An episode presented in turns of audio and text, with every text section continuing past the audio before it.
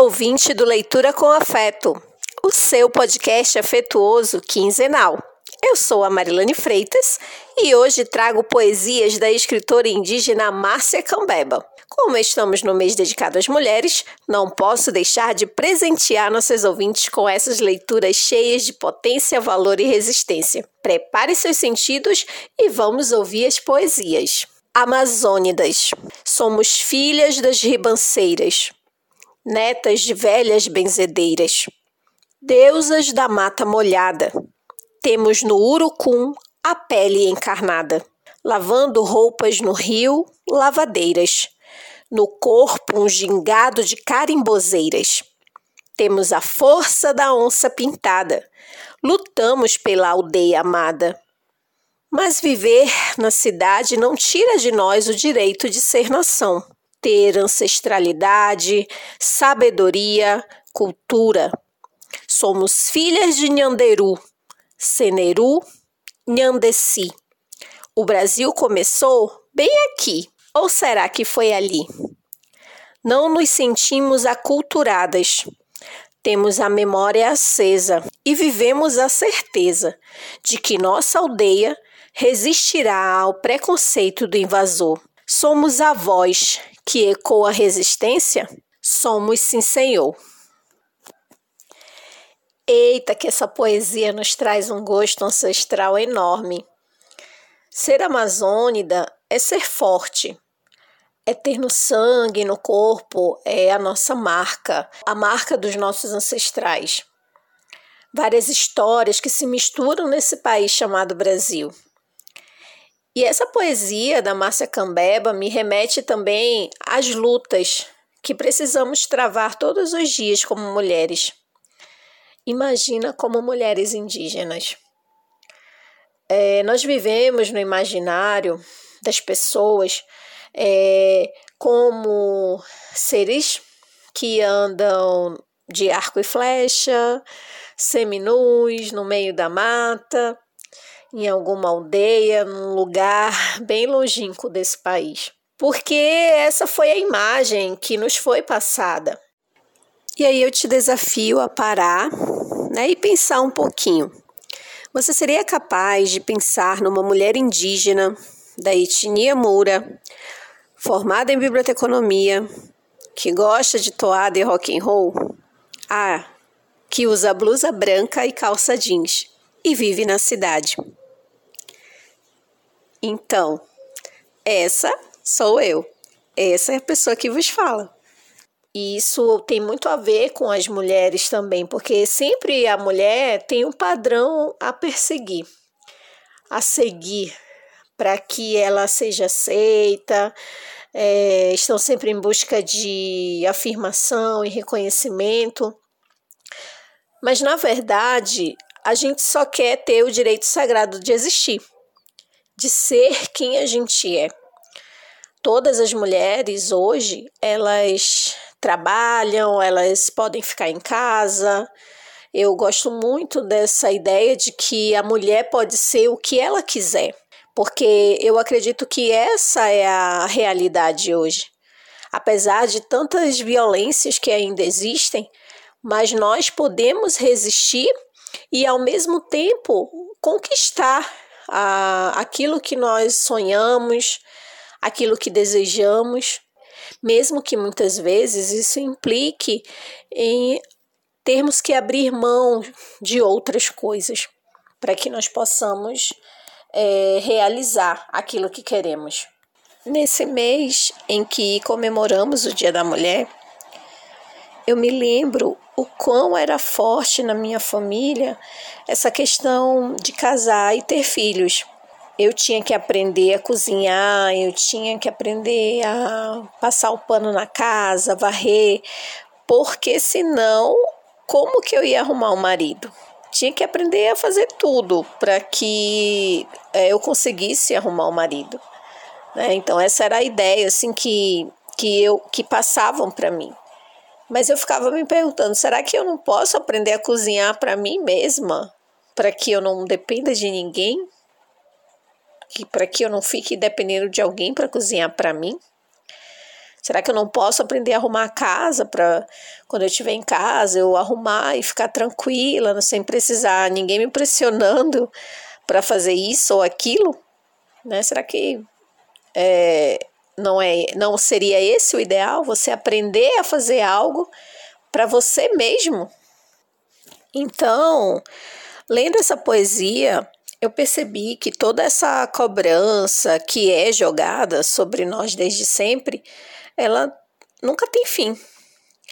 E hoje é bonito de se ver esse movimento das mulheres indígenas, é, como a Márcia Cambeba, a Eva Potiguara, nessa né, parte da literatura, é, é a, a luta dessas mulheres pela retomada de seus espaços, ainda que lento e sofrido, mas que já mostra é, um resultado tão bonito, com poesias tão fantásticas e, e fortes em suas leituras.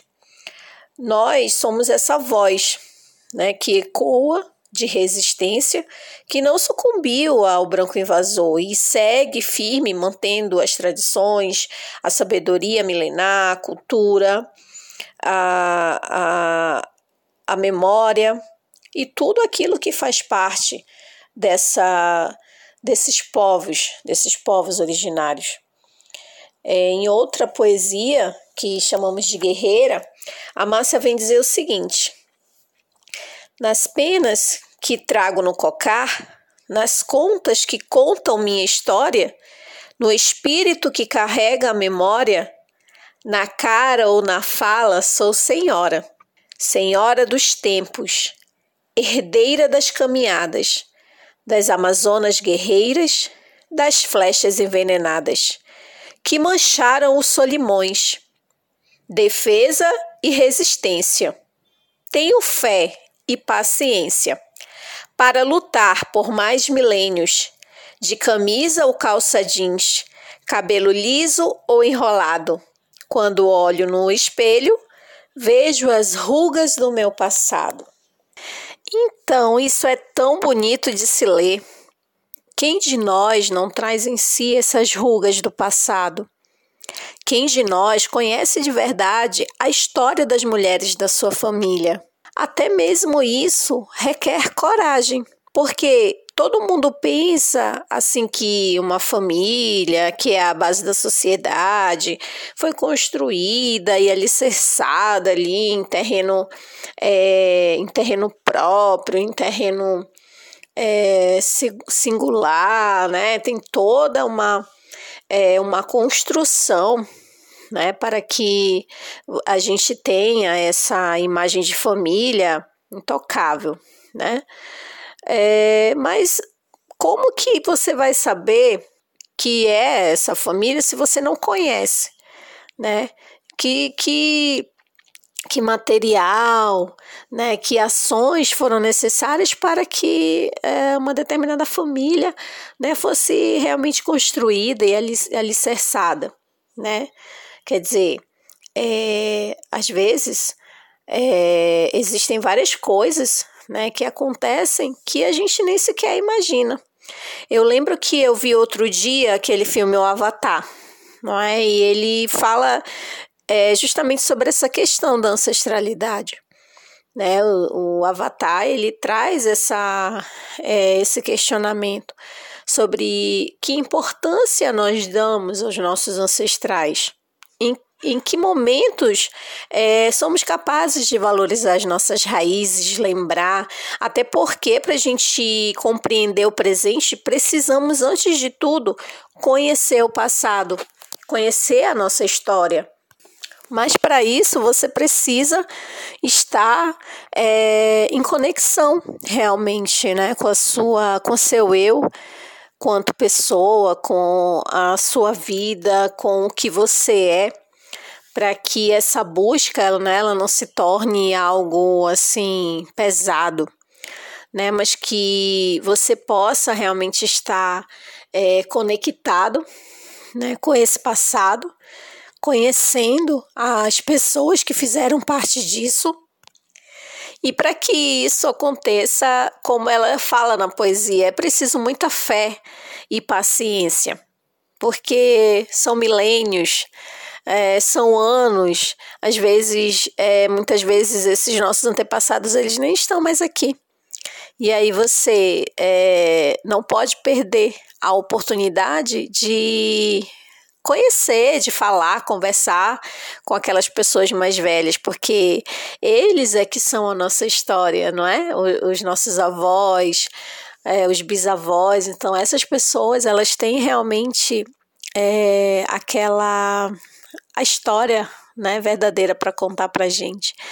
E nós, mulheres, somos resultados né, dessas outras mulheres aí que vieram antes de nós e elas é, que eu particularmente né, gostaria de homenagear nesse episódio de hoje porque foram mulheres que nos antecederam, que lutaram e que conquistaram tantas coisas. Né? Seja minha avó, minha tia, a sua avó, sua tia, sua tataravó, né? Todas elas trazem uma bagagem que nós devemos valorizar e principalmente não deixar que seja esquecido, né? Que essas histórias elas possam ser contadas em forma de poesia, quem sabe escrever, escrever um livro, né? Buscar realmente valorizar essas mulheres que, que fizeram parte da nossa vida. Então, é, nesse episódio, eu quero te convidar, né, a é, fazer uma imersão, assim, né, para conhecer o seu passado, conhecer as histórias, para que essas, é, essas histórias elas possam ficar vivas e presentes na nossa memória. Mesmo vivendo nas cidades, nós nos unimos em um único ideal, que é ter garantido o nosso direito ao território ancestral e que mais pessoas possam aprender sobre essa temática e os povos indígenas. E eu vou finalizando por aqui o nosso episódio de hoje, agradecendo por cada mulher ancestral que lutou e conquistou para que hoje pudéssemos estar aqui. Eu espero que você tenha gostado e que possa curtir, comentar e compartilhar lá na nossa página do Instagram ou do YouTube, arroba Leitura com Afeto Podcast. É, eu espero que você tenha gostado e até o próximo episódio. Um grande abraço afetuoso.